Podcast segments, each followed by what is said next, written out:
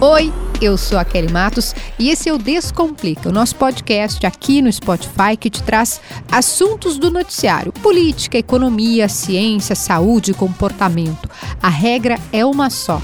É de um jeito fácil, descomplicado mesmo. E o episódio de hoje vai falar sobre a invisibilidade do trabalho de cuidado realizado pela mulher no Brasil. Sim, o tema da redação do Enem. Vem com a gente que a gente vai descomplicar. Descomplica, Kelly. A redação do Enem deste ano, 2023, trouxe a invisibilidade do trabalho de cuidado realizado pela mulher no Brasil como tema central. E esse é um assunto que gera polêmica, talvez por falta de conhecimento mesmo. O fato de muita gente, boa parte das pessoas não terem entendido o porquê desse tema ou acharem que é um exagero falar sobre isso, mostra que a gente ainda está muito longe de enxergar sobrecarga sobre as mulheres que acumulam as tarefas do cuidado com a casa, com os filhos, com o marido e mais atividade profissional como uma questão a ser enfrentada a ser resolvida. Nós sequer consideramos como trabalho essa atividade de ficar em casa cuidando das tarefas domésticas ou mesmo cuidando dos filhos. E para falar sobre este tema, eu trouxe uma convidada especial.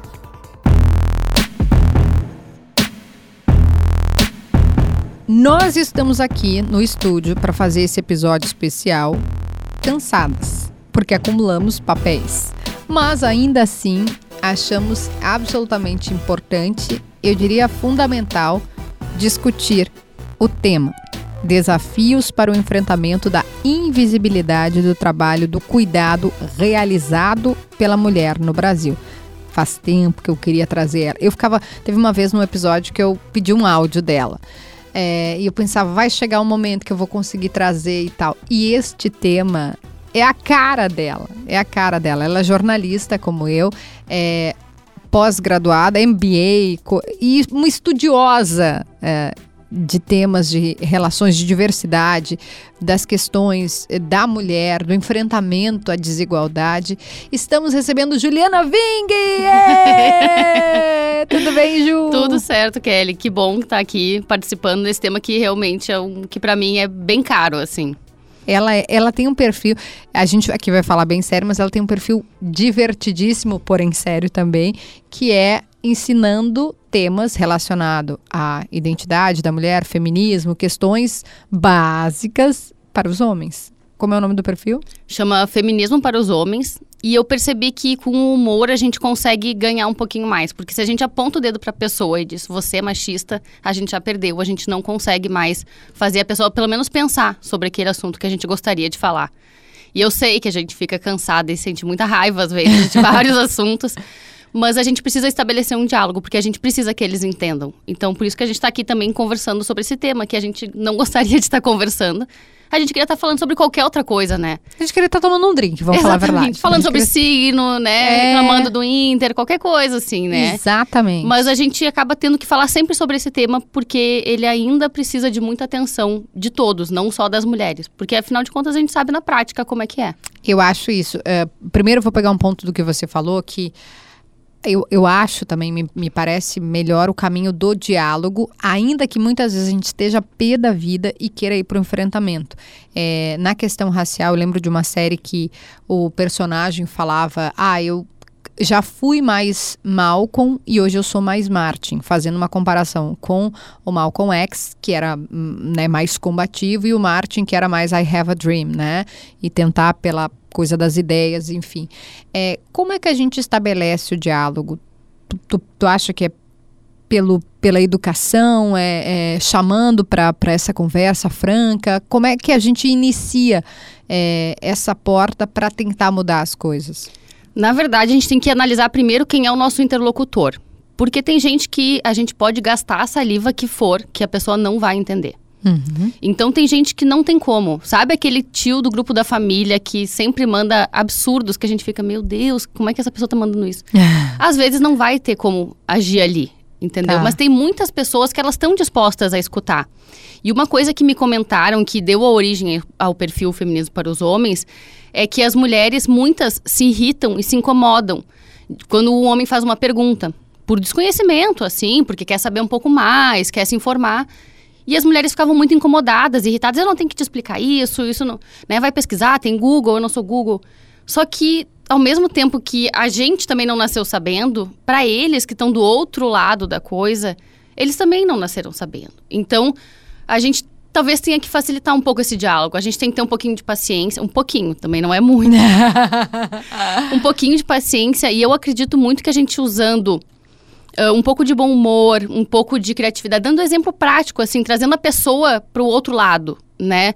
Dizer assim, olha, uh, tu tá achando ruim eu reclamar que eu tô cansada? Imagina se eu chegasse do trabalho todo dia, me sentasse no sofá e ficasse jogando videogame.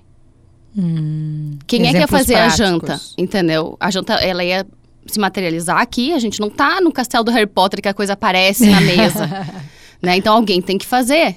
E para alguém fazer, alguém tem que ir no super. Alguém tem que pensar na lista do, do mercado. De compras. Né? Então não é só a janta em si. A janta a gente pode pedir num um aplicativo ali e resolve, né? Então, eu acho que a gente tem que trazer exemplos práticos para as pessoas e ir mostrando né, diversas situações. E muitas vezes, quando a gente está muito irritada, não é o melhor momento de conversar. É. Porque a gente está muito irritada, a gente está muito afetada por aquilo no momento. E Esse gente, é o pior momento. É o pior momento. Porque vai dar um enfrentamento ali, né? Então, o melhor é, é, tranquilizar, assim, tá, agora eu tô tranquila, posso falar. A gente pode conversar sobre esse assunto? Isso aqui tá me incomodando por causa disso, por causa daquilo. Não acho legal quando acontece isso. Eu gostei que tivesse posicionado naquela situação. Porque também tem isso, né? A gente tem que cobrar que eles tenham uma postura perante as outras pessoas também. Não é. só ali no nosso pequeno universo, né? Seja com um amigo, seja com um companheiro, seja com a gente tem que cobrar que eles também tenham essa postura no, no todo. na sociedade. Então a gente tem que dizer, olha, eu gostaria, eu esperava nessa situação que a tua postura fosse essa. Tu acha que a gente consegue chegar nesse nessa postura? Tu acha que a gente consegue? O que que te falta para tu, né? Então dá um pouco de suporte que nem a gente faz com criança. eu tava pensando aqui, né, que eu, eu, era muito mais combativo e brava, isso aí. Eu não tenho que ficar na lição e tal. Até que eu parei um filho homem, né? E daí eu pensei, poxa vida, é, não posso mais reclamar dos homens, que afinal parei um.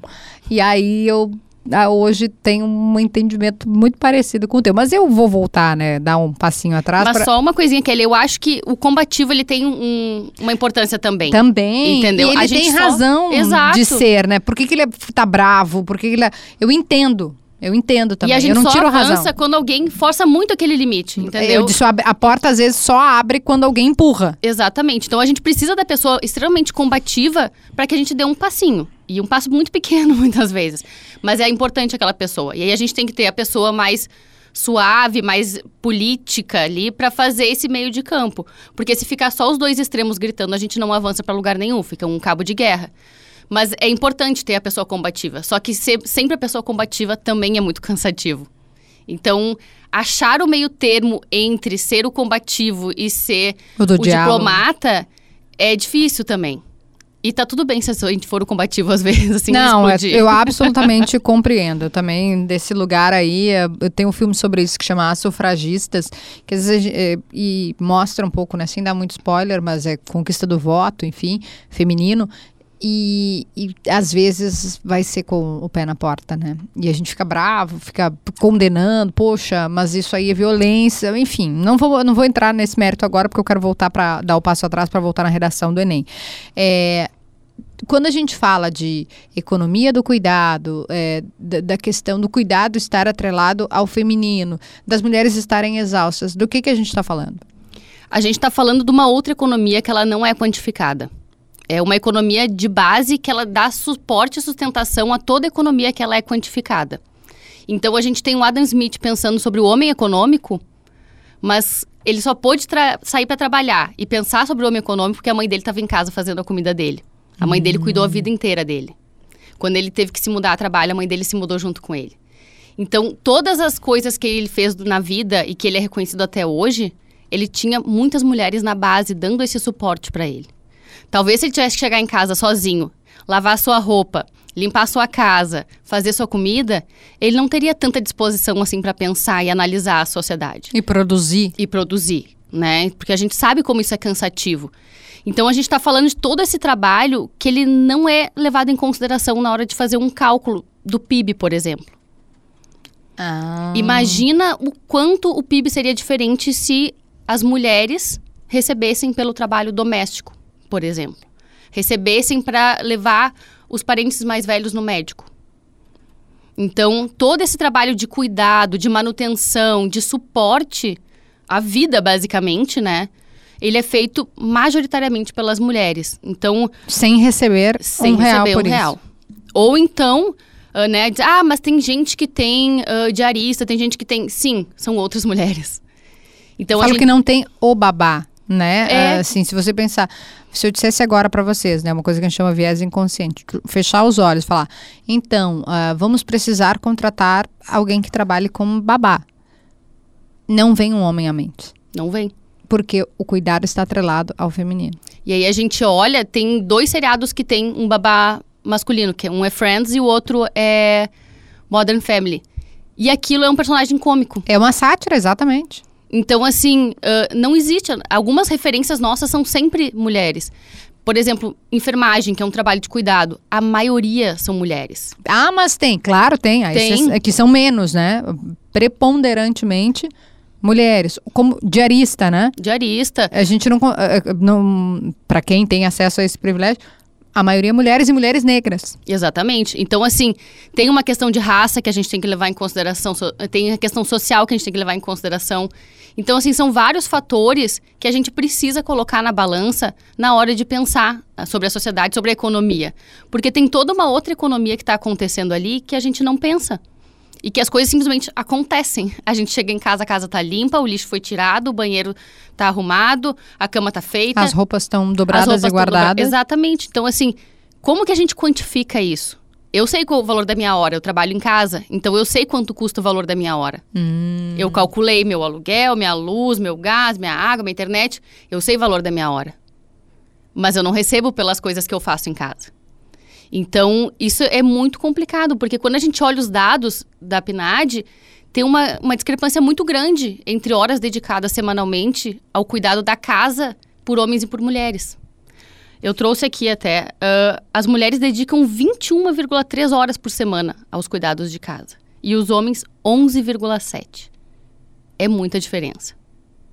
Então, assim, e a gente está só falando dos cuidados de casa. A gente não está falando de filho, a gente não está falando dos parentes mais velhos, a gente não está falando de todas as outras coisas que envolvem o cuidado. E a gente está fazendo recorte sobre economia, mas se a gente pegar o recorte de saúde mental, não tem como a cabeça dessa mulher tá ok depois de uma é uma entrega, né? Acho que a palavra é essa, depois de uma dedicação de horas e horas e horas, como que ela vai conseguir parar para pensar no trabalho? E ela tem que fazer, como eu tenho que fazer, não fecha a conta.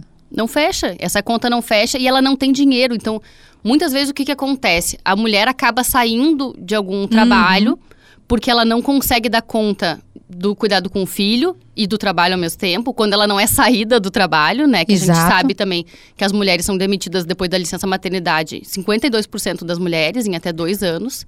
Então é muita coisa.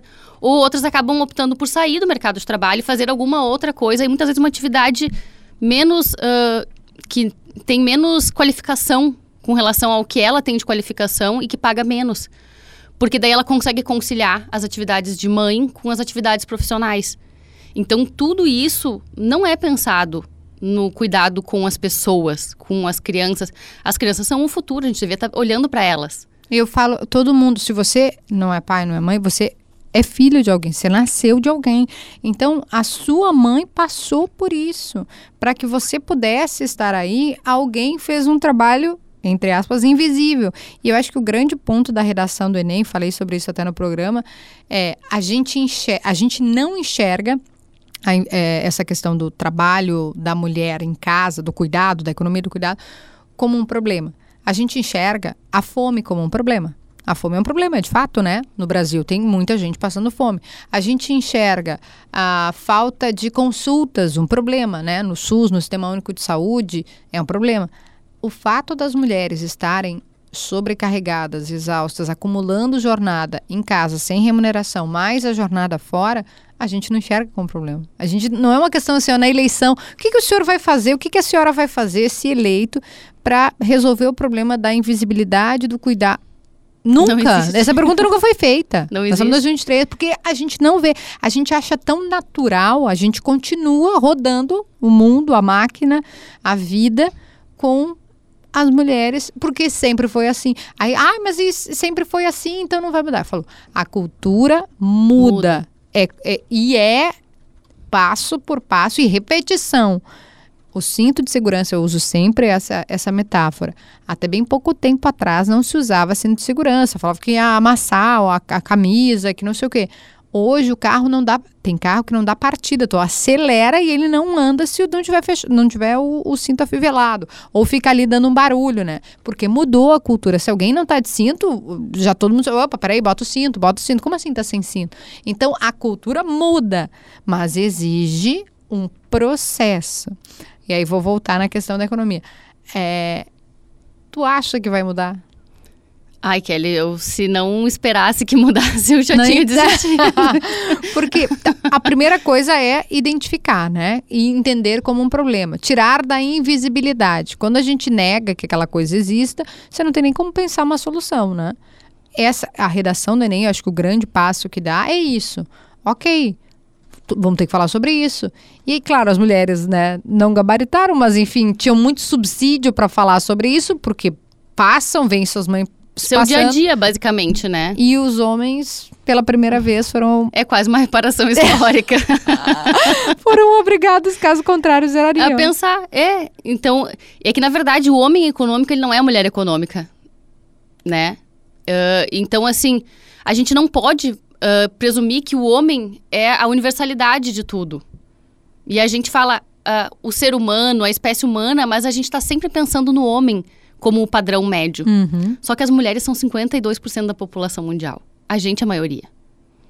Aí o teste do airbag do carro, ele é feito com um manequim com as medidas médias de um homem, não de uma mulher. Então ele também não oferece tanta segurança para a mulher. E isso é só um exemplo, assim. As construções nas cidades não são pensadas para as mulheres. Tem um exemplo na, na Áustria que eles construíram um conjunto habitacional, que as construções têm no máximo quatro apartamentos por andar. Os blocos são voltados para um pátio, que tem uma área verde e uma pracinha. As cozinhas estão no centro da casa para evidenciar a questão do trabalho doméstico. E são envidraçados para as mães poderem enxergar as crianças brincando. As escadas são abertas. Então, assim, tu perguntou para uma mãe, tu analisou para aquela, aquela mulher a rotina dela, o dia a dia dela, o que, que importa para ela. Então a gente precisa começar a olhar mais para as mulheres e as particularidades das mulheres.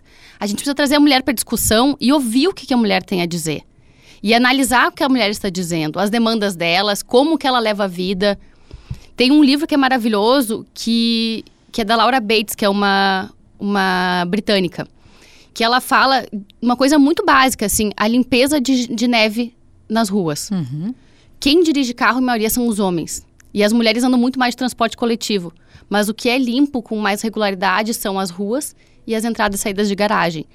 As calçadas ficam constantemente com gelo. Então as mulheres estão se deslocando, fazendo esse trabalho de levar uma criança na escola, buscar na escola, levar um, visitar um parente, ir no super e passar na farmácia antes do trabalho, que ela está se deslocando de ônibus, ela escorrega, ela cai, ela se quebra. Porque a gente não entende como que as mulheres levam o seu dia a dia, a sua rotina. Então a gente precisa chamar os homens para participar, para eles serem mais ativos, porque muita gente só aprende na prática, quando tu sente ali o sapato Sem apertar. dúvida. Então, eles têm que participar, seja na paternidade, seja nas tarefas domésticas, seja no cuidado com os idosos. Os homens sabem cuidar também. E se não sabem, eles aprendem. Isso é uma coisa muito Porque boa. alguém- nós também não nascemos sabendo. Ninguém nasceu sabendo. Eles Isso, aprendem, a gente todo mundo apre- pode Eu aprender. não sabia trocar fralda. E aí, tipo, foi imperativo. Eu tive que aprender, porque eu tenho um filho. Mas não é automático imaginar que o pai vai trocar. Ah, claro, hoje já está mudando e a gente também fala, eu falo de um lugar de privilégio, eu falo, né?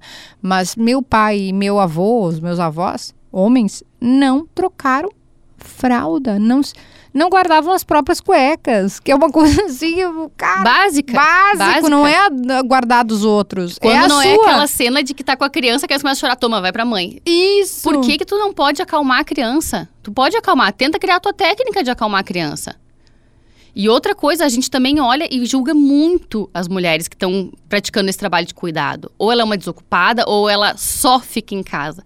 O só fica em casa é uma infinidade de coisas que elas fazem. Elas têm especialidade, em, sabe, em gastronomia, em higienização. Em, é um trabalho muito grande e muito abrangente que as mulheres se especializam para dar conta, né? Que qualquer pessoa que tem um mínimo de interesse conseguiria também dividir essa, essa tarefa, né?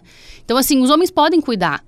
E aí, a gente, quando a gente vê um homem cuidando, é nossa, olha ali, aquele Uau, homem tá cuidando. Rodrigo Hilbert, o que ele cozinha, que coisa maravilhosa. Uma salva de palmas, um busto pra este homem, que está sendo apenas funcional, entendeu? Uhum. Então, assim, aí a gente olha pra mulher que tá ali, a, a criança chorando, a gente embalando o carrinho, ela embalando o carrinho, nervosa, ali no supermercado, sabe, suando frio, e a gente olha, ai, que péssima mãe, meu Deus do céu, olha ali, a criança tá aos berros, e ela ali... E tu não sabe o que aquela pessoa tá passando. Então a gente precisa trazer as mulheres para as discussões e ouvir as mulheres. E não ouvir assim, porque acontece muito, né? Quando a gente fala alguma coisa, a pessoa ouve para se defender e para rebater. Fato, ninguém nem quer ouvir. todo homem, é. nem todo, mas eu lavo a louça. Eu faço, então assim, parabéns, meu querido. É isso aí, tu faz o mínimo. Mas eu não tô falando de ti especificamente, posso até estar tá falando de ti especificamente. Mas se o chapéu serviu, vamos pensar o que, que dá para fazer. Vamos se empoderar mais na casa. Ah, porque minha mulher quer tudo do jeito dela. Mas então, sugere, tenta. Vai lá e faça, adianta dela. Né? Tira o lixo tu, você tá vendo que o lixo tá cheio. Né? Não vai dizer, o lixo tá cheio. Tá todo mundo vendo que o lixo tá cheio. Só que ele ainda não aprendeu a ir caminhando até o lugar. Então, a gente precisa trazer as mulheres para discussão, ouvir o que elas estão falando e pensar sobre. Né? Não rebater, não se defender.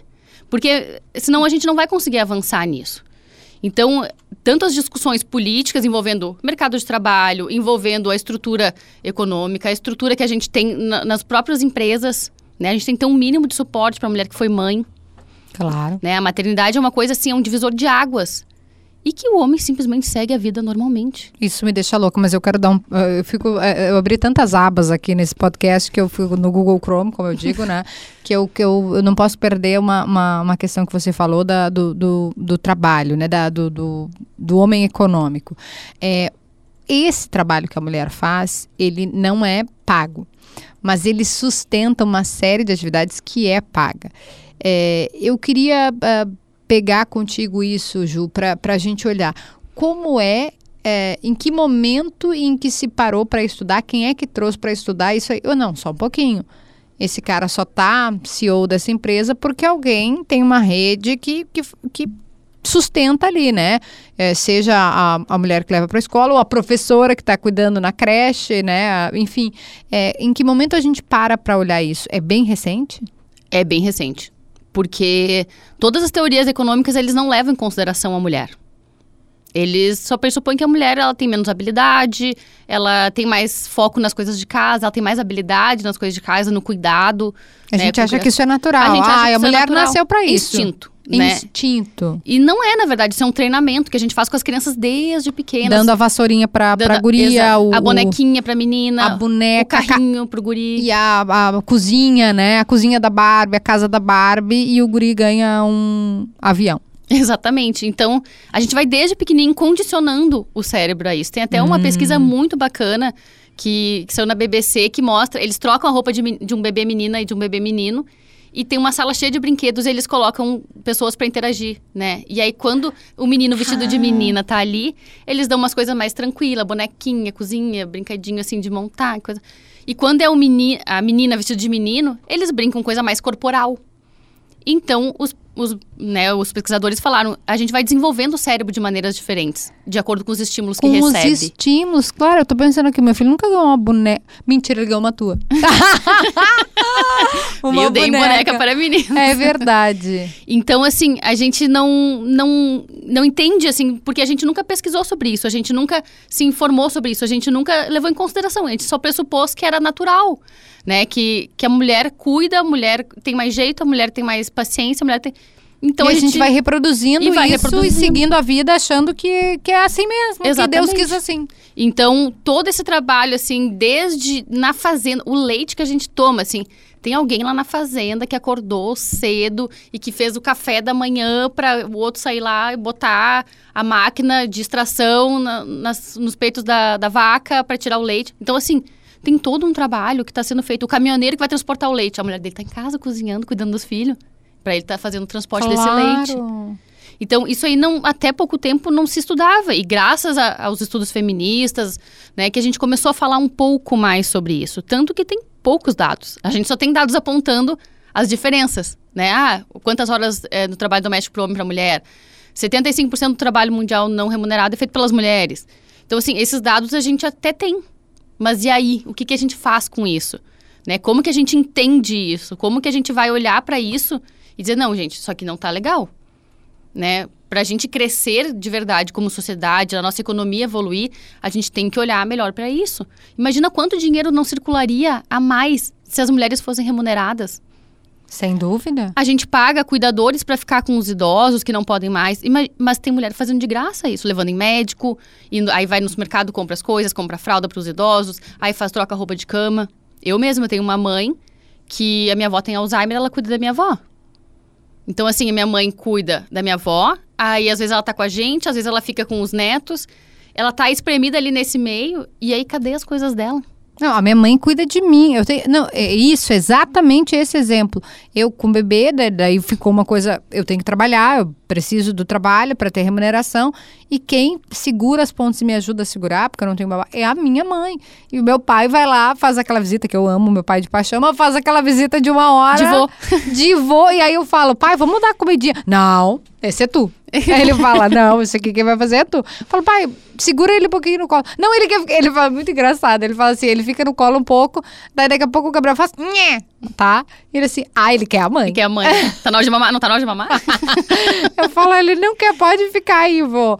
Mas a minha mãe, ela cuida de mim, daí ela vê que tem isso, olha só, que é automático. Por quê? Porque a, a gente reproduz a cultura. Então ela vê que tem roupa no cesto, ela já bota para lavar, porque ela sabe que eu não vou conseguir, porque eu tô ali fazendo, sei lá, amamentando e tô fazendo não sei o quê. O meu pai não olha pro cesto e vê que tem a roupa. E pai, desculpa, tô, tô usando tu como exemplo, mas poderia ser qualquer um, né? E ainda foi pior, Juliana, porque antes eu, eu faço esse exercício, eu pergunto para as pessoas como é que era na sua época, né? Então eu perguntei para minha tia, eu falei, ah, uh, como é que era na tua época? Ela falou, Kelly, primeiro que era fralda de pano, então tinha que tirar o cocô ali, ó, no esfrega. Imagina, tu consegue imaginar um homem esfregando fralda de pano? Zero, zero. E aí ela disse assim, ei, eu ainda tinha que fazer a janta. Eu passava o dia inteiro, ela tinha três filhas o bonito chegava e eu tinha que fazer a janta dele. Ela disse, daí hoje ela disse, hoje como que eu quero? Se tiver tem, se não tiver não tem. Mas olha, isso é ontem. E, aliás, isso é hoje. É hoje. E a gente está falando, né? Somos duas mulheres brancas, né? De uma classe privilegiada. Tem acesso a recursos. Então, assim, a gente pode pagar alguém para nos ajudar, uhum. eventualmente, né? Então, assim, imagina as outras mulheres que moram na periferia, que elas precisam ter alguma, algum lugar para deixar os filhos. E às vezes não tem pro dia inteiro. E aí ela tem que acordar muito cedo, preparar as coisas todas das crianças, deixar com alguém para quando a escola abrir. Aí pegar não sei quantos ônibus. O dia não tem 24 horas para elas também, né? Então assim, aí elas passam muitas horas no transporte para chegar na casa de alguém, fazer o trabalho de outra pessoa que também não conseguiu dar conta. Cuidado, eu falo isso, cuidar dos filhos daquela pessoa enquanto os seus não estão sendo cuidados, às vezes, né? Tem que deixar, e às vezes o irmão, a criança cuida da outra criança, ou a, a, a criança né, a menina. uma menina, eu disse a criança mulher, a menina cuida dos demais irmãos. É perverso. É, então aí pensa, essa menina podia estar na escola estudando, ela podia estar fazendo um curso técnico, ela podia estar se especializando em alguma coisa, ela podia estar fazendo uma coisa. Ela podia não estar fazendo nada também, né? Ela podia não estar fazendo Que a gente pode usar o tempo livre para nada. A Winnie Bueno fala isso, ela tem, uma, que é uma gaúcha, inclusive, né? Mas é alguém muito, muito inteligente, com tese de mestrado, doutorado e, e estudos de raça, de gênero. E ela fala isso, que é revolucionário tirar uma soneca. Ela cita uma outra autora que agora de cabeça eu não vou lembrar. Fala, tirar uma soneca. Quantas sonecas, Juliana, você consegue tirar? Ela fala assim: se, se o nível de bem-sucedido fosse medido por. Acho que é cochilo que ela usa, nem a soneca. Você é bem sucedido? Eu falei, cara, eu sou uma fracassada. Eu sou péssima. Eu sou, tipo, falida. É, exatamente. E assim, esse, parece que a gente não tem direito ao tempo livre. Né? Exatamente. Todo tempo livre, ele tem que ser útil com alguma tarefa de cuidado, que é invisibilizado e não é pago. Então é isso. Até o tempo livre da mulher, ela está trabalhando. É muito difícil a gente ver uma mulher fazendo nada. Porque assim, às vezes tu tá ali sentada vendo um filme, daí tu. ah, cabeça, ah, acabou o presunto. Eu tenho que tirar o lixo. será que a faxineira vem essa semana? Ah, eu tenho que ver que hora será que a minha filha termina a escola amanhã? Será que eu posso levar? Será que não sei? E a cabeça tá milhão. E o filme ali rodando. e o homem ali viajando, curtindo o filme, super se entregando pra experiência do momento. E a mulher com a cabeça funcionando. Eu só penso isso. Eu falei, a mochila dele tá pronta, eu botei um babador, mas aí tem um lençol. Ai, o que, que eles pediram mesmo? Tem que levar a cartolina. E não acaba nunca. Não acaba nunca. Por quê? Porque a gente simplesmente pressupõe que a mulher vai dar conta e vai resolver e vai fazer. Mas aí vem uma frase que é assim: era só tu ter me pedido. Que é um horror. Eu imagino que é- muitas redações devem ter escrito com isso. Porque eles ah, né, tô brincando aqui, meu marido realmente é um adulto funcional e faz o trabalho doméstico, ele fala, lá em casa é o contrário, ele queria que fosse 50-50, mas a, a chegada do meu filho mudou tudo em termos de compreensão minha da exaustão, do trabalho invisível. E, mas aí às vezes ele fala assim, mas tu tem que me pedir. E aí a Bela Reis tem uma frase que Delegar. delegar já é trabalho. Exatamente. Porque tu já pensou sobre aquilo. Porque tu, tu distribui, tu, tu fazer esse gerenciamento, essa gestão da casa, por exemplo, é um trabalho. Claro. E é um trabalho muito difícil. Que é conta, é, é comida, é, sabe assim, ai, não vou, vamos comer isso aqui hoje porque senão vai estragar, sabe? E aí é dinheiro que tá indo fora, é comida que tá indo fora, é recurso que tá se perdendo. Então, assim, é isso, a mulher ela é especialista em muitas áreas, mas nada que a gente, como sociedade, dê valor. Né? Então, esse por isso que esse trabalho invisível ele não é remunerado. Então, assim, lá em casa, por exemplo, tem um edredom que é mais grosso de inverno, e eu disse, ah, agora acho que não vai esfriar mais, né? A gente pode levar na lavanderia para lavar. Tá uma semana o edredom lá esperando. Um beijo pra ele, pra quem vai ouvir esse podcast, pra ver se ele leva o edredom pra lavar. Não, porque eu não consegui tempo de ir ali, e ok, é uma quadra de casa, eu poderia né, ter ido, mas eu realmente preferi ir na minha academia, né? E eu acho que tá tudo bem também. Então, assim, mas tá ali o edredom, sabe? É um elefante branco na sala. mas, mas talvez ele seja um elefante branco só pra mim. Isso! Isso! Esse é o ponto. Pra, pra, pra gente que, que foi criada, de novo a gente volta no cérebro lá na A gente é infância. condicionada. Condicionada. Condicionada a pensar no todo, no coleguinha, em quem tá gripado, em quem não sei o quê.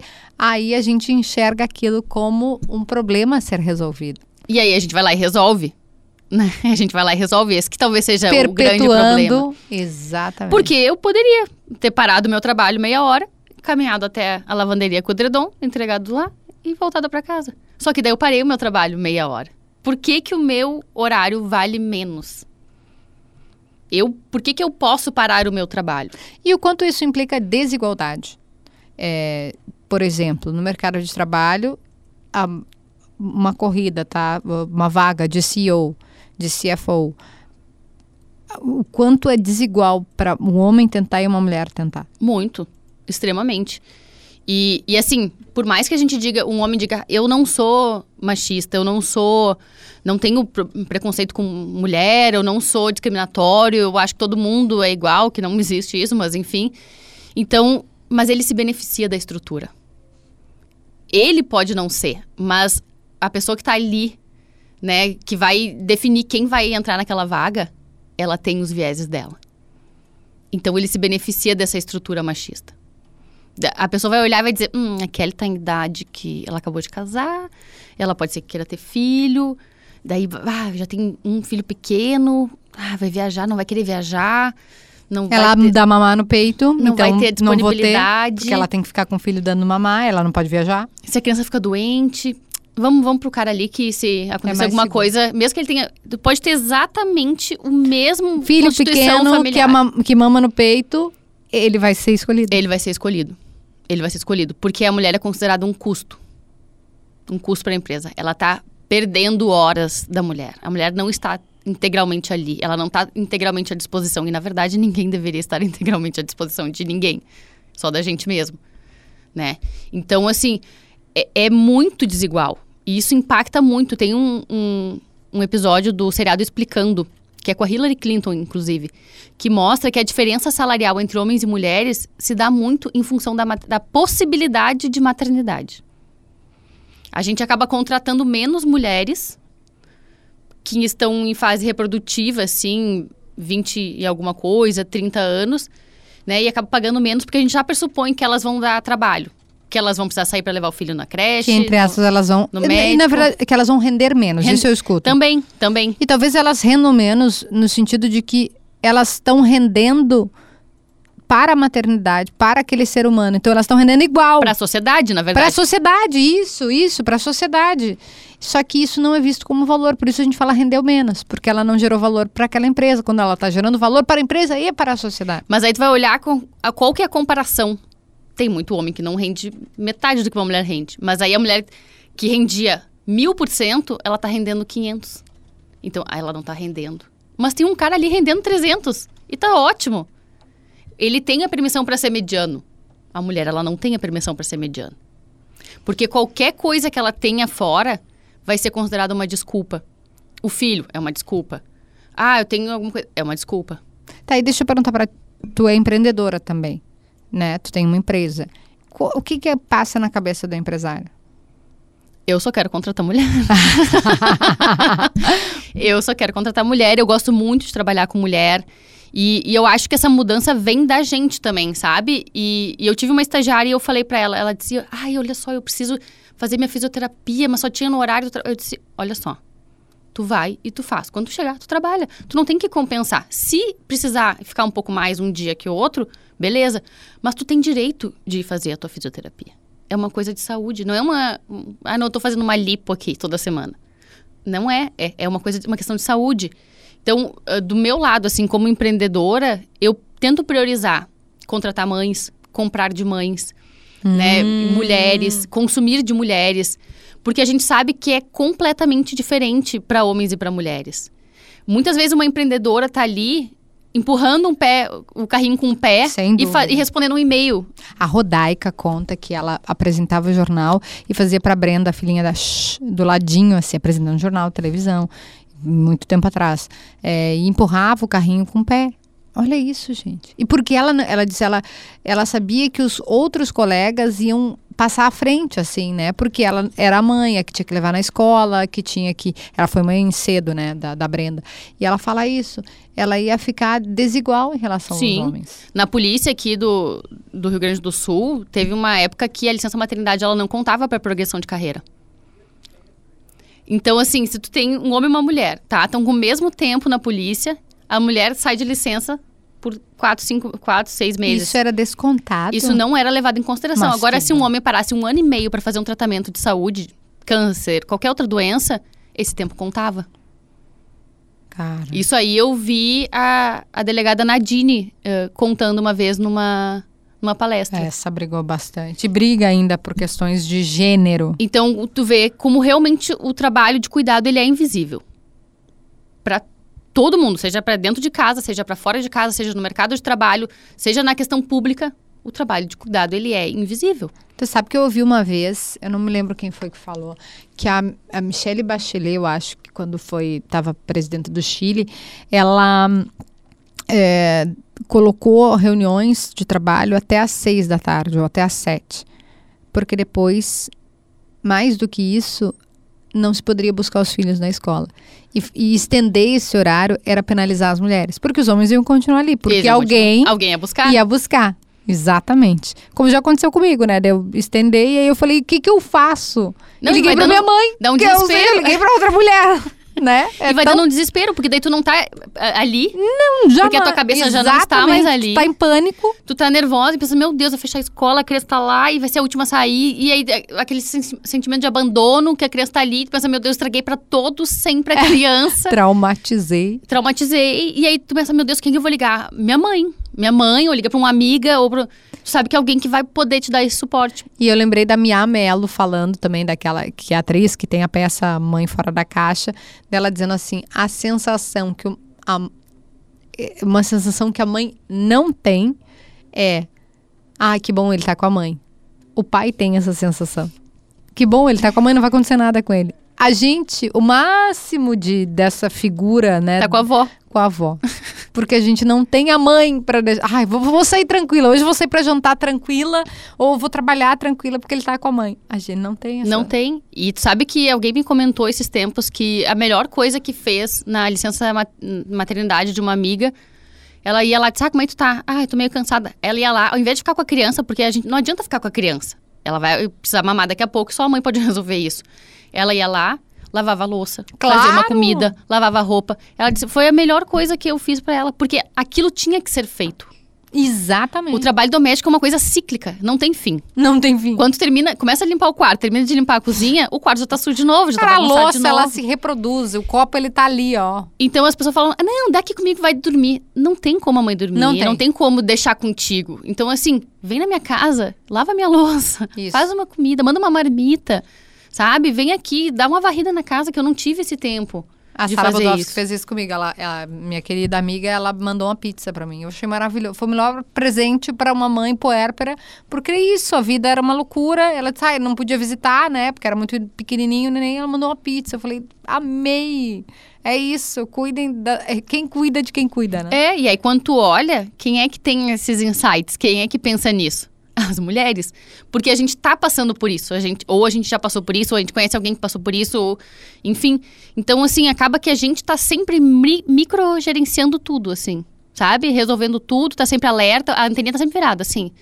O que, que alguém precisa de cuidado? O que, que eu posso resolver? Como é que eu posso resolver? Como é que eu posso deixar todo mundo confortável? E aí acaba o quê? Que a mulher não fica confortável. Né? Raramente a mulher está confortável. Raramente a mulher está assim fazendo nada na beira da piscina, olhando para o nada, apreciando a paisagem. Não existe. Não, Não existe. existe, porque a cabeça tá sempre pensando, será que tá todo mundo bem? Será que o filho tá bem? Será que a mãe tá bem? Será... Eu falo aniversário. Então eu já tô pensando, será que vai ter alguém de aniversário que eu tenho que comprar o presente, que eu não comprei o presente? Isso é uma coisa que me persegue. Tipo assim, ah, hoje, novembro, ah, não comprei o presente do fulano. E, e às vezes não é, tipo, é o pai do meu marido, é a minha sogra. Digo, ih, mas a minha, minha sogra tem diabetes, né? Então, eu- nós vamos jantar com ela, tem que comprar o doce que é sem açúcar. Isso na minha cabeça tá sempre assim, ó. Sempre tá todo mundo tá bem? processando, assim, sempre processando, processando, A processando. Nazaré ali. é, e, e isso é uma coisa que dificilmente os homens passam, né? Esse, essa preocupação, Como assim, é que a esse- gente quebra essa lógica? Ela pegando o Gabriel, que tá com oito meses, e fala aqui, querido, vem aqui. A mamãe Dá, vai dá te falar uma coisa. pra ele. Mamãe vai te falar uma coisa. Eu acho muito que é com as crianças. A gente começa com as crianças e, e, vai- e é isso que a gente tava falando, assim, de oferecer tudo. Não limitar, entendeu? Ah, isso aqui é brinquedo de menina e de menino. Não existe isso. Brinquedo não precisa Não de genitália pra brincar. E se precisa, não é pra criança. Então, a gente tem que oferecer tudo e ir mostrando pras crianças que não existe coisa de menino, coisa de menina, sabe? Estimular um, um relacionamento saudável entre os dois gêneros, né? Ou, enfim, dois gêneros básicos, assim, mas, né? A gente sabe que é muito mais além disso. Mas que desde criança a gente vai fazendo essa construção de que, olha, tu pode te preocupar também, tudo bem, tu pode chorar, tu pode cuidar, né? Tu pode se preocupar com, com a pessoa, tá tudo certo, né? Tu não precisa ser aquela pessoa desligada do, do mundo e, né? Estou apenas vivendo e as pessoas me servindo. Então, a gente, esse trabalho com as crianças tem que ser muito, muito forte. Eu vejo que as meninas, hoje em dia, elas estão muito mais esclarecidas, então os meninos têm que Correr. se cuidar. É, exatamente. Porque elas não vão aceitar qualquer coisa. E o que é ótimo, né?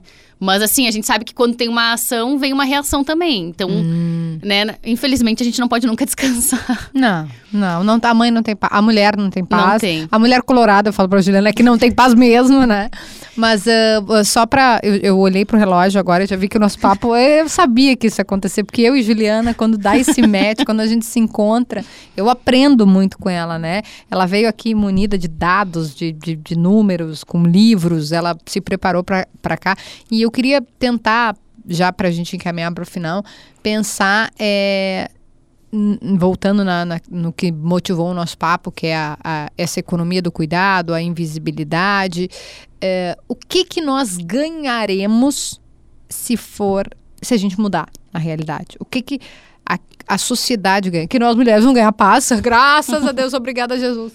É, mas o que que a sociedade ganha quando a gente mudar essa realidade? Primeiro, é o primeiro passo que eu falei que a redação do Enem faz, né? A gente torna visível, a gente torna isso como um, um problema, uma questão a ser enfrentada.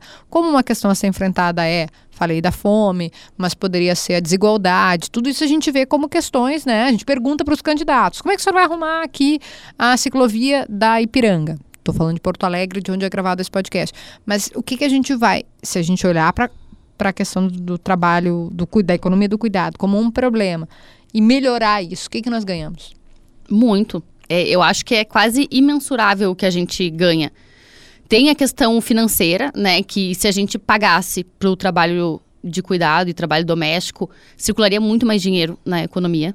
Né? Uhum. A gente daria mais condições das pessoas que estão na base da pirâmide consumirem, né? Também participarem mais ativamente da economia, poderiam viajar, poderiam fazer né, suas atividades de lazer, né? A, a economia circularia muito mais. A gente teria uma sociedade muito mais rica, porque as coisas não são excludentes. Elas, elas podem ser complementares, né? A mãe pode ser uma ótima profissional e pode ser uma ótima mãe. E talvez essas habilidades como mãe, elas sejam complementares à habilidade como profissional. Eu tinha um chefe, logo que minha filha nasceu, era estagiária, ele tinha cinco funcionárias, quatro eram mães. E ele dizia que só contratava mulher, porque achava a mulher mais responsável. E só contratava mães, e priorizava mães, porque a mãe era mais responsável ainda. E isso é verdade. É verdade. O maior medo de uma mãe é não ter como dar as coisas pro seu filho, assim, não ter comida, não ter como pagar uma escola legal, como dar um cuidado legal, como ter uma roupa bacana.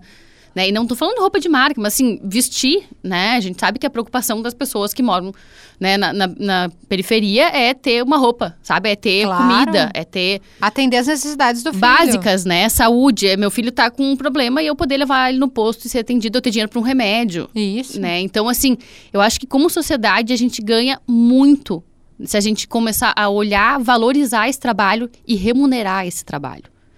Porque vai fazer a economia circular, a gente vai ter mais gente conseguindo ter mobilidade social, hum. né? E aí isso vai enriquecer infinitamente as nossas experiências.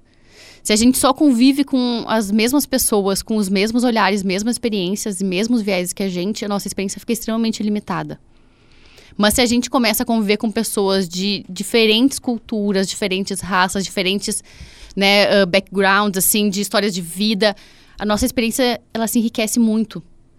Então, se a gente conseguir olhar para isso com atenção, o mercado de trabalho vai ser mais acolhedor, né? A gente vai conseguir olhar com mais uh, carinho e mais atenção, mais preocupação para essas mulheres. A questão da saúde vai mudar, a saúde pública, a previdência vai mudar também, porque assim as mulheres estão envelhecendo mais, uhum. os homens estão morrendo, os homens não se cuidam, né? Porque quem cuida deles são as mulheres. Então as mulheres estão envelhecendo, estão chegando lá no fim da vida, mas o que, que adianta a gente viver mais se a gente não tem qualidade? Se a gente não tem dinheiro para os remédios, se a gente não tem como ter uma estrutura mínima. Então, assim, se a gente conseguir olhar, né, conversa, chamar as mulheres para o debate mesmo. Dizer, a gente quer estudar as mulheres. Quais são as necessidades? Como é que é o estilo de vida? Como é que a gente pode fazer, criar políticas que de fato deem mais qualidade e insiram essa mulher, que a gente tenha a mulher econômica também. Que a gente consiga criar coisas em cima da mulher econômica. Porque daí a gente vai conseguir avançar em diversos. E todo mundo vai se beneficiar. Todo mundo ganha, né? Todo mundo ganha. E até porque a gente está falando aqui, se, você, se, a gente cuidar das mulheres, né, ou de, dessa parte do, do, do, trabalho doméstico, remunerar e, e valorizar e, e, tornar isso algo como. dando a mesma importância que a gente dá, a gente está falando de crianças que estarão muito melhores é, numa sociedade, num médio, às vezes curto prazo, né? Médio, longo prazo. A gente está tornando a sociedade um lugar melhor.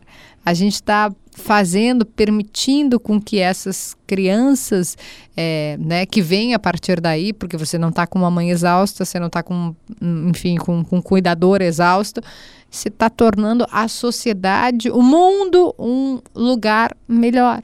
É disso que a gente está falando. Caso contrário, a gente vai continuar tendo né, episódios de estafa, burnout, e estou falando só de questões da saúde, por exemplo, que sobrecarregam o sistema público de Exatamente. saúde. Que sobrecarregam os hospitais. Que se, se não quer pensar do ponto de vista né, diverso, pensa do custo que isso tem para um país né, que está tendo que atender mães, mulheres doentes. Eu estou falando mães aqui, eu tô falando muito desse lugar, né, porque é o que me toca. Mas mulheres adoecidas, porque tem que cuidar e não conseguem, porque não tem como, né, gente? Não tem como. É humanamente impossível. E, e, ah, mas sempre foi assim, né? Não, as mulheres, que bom que agora estão podendo falar. Todas nós sabemos o quão árduo é isso, gerenciar uma família, cuidar de todos, né? Tem a questão dos filhos, mas dos pais também, né? Normalmente quem assume os cuidados é as mulheres. Sabemos que tem casos de homem, sabemos disso. Mas é, é puxado, né? É, é puxado. não, com certeza. Minha mãe sempre diz que o amor não estraga a criança, né? O que estraga é a falta de amor, a Sem falta dúvida. de cuidado. Então, se a gente conseguir dar esse suporte para as mulheres e para a sociedade como um todo, né? Porque, na verdade, criar uma criança é uma responsabilidade social. Não é da Kelly especificamente. Exatamente. Então, assim, se a gente conseguir dar esse suporte e realmente olhar para essas necessidades, Olha quantas crianças a gente vai estar tá, uh, conseguindo criar com mais qualidade, sabe? Crianças. Você está tirando do, do, do crime, do, né? Ah, a segurança pública. Como a gente resolve a segurança pública? Cara, a gente já viu que prender todo mundo tá dando o que dá, né? A gente prendeu todo mundo e tem que prender. Já não deu claro, certo. Mas tá tudo super lotado e continuam, assim, aumenta a pena para o homicídio, né? Que, ok, é isso mesmo, temos que botar uma pena severa. Pararam de matar? Não pararam. Não, não continuaram, né, em guerra de facção, de crime, de não sei o quê. que mais que a gente vai fazer? Aumenta a pena pro latrocínio, pro, pro, pro furto. Aumentaram. E a, continuam matando, continuam roubando. O que, que a gente vai fazer mais? A gente tem que tirar essas pessoas desse lugar do crime. A gente tem que pensar uma outra solução que se evite de que pessoas é um trabalho anterior. Se, isso, se sintam né, na necessidade de ir para esses grupos. Como é que a gente faz isso? A gente evita, a gente mata na raiz, né? Pega na raiz. Cara. É isso. O cuidado invisível, ele é uma outra economia que sustenta todo o resto da economia. E que agora a gente conseguiu botar uma luzinha ali nele, que tomara que a gente consiga manter esse diálogo, essa, essa preocupação e que isso fomente cada vez mais discussões e pesquisas e estudos, porque falta muito dado sobre isso.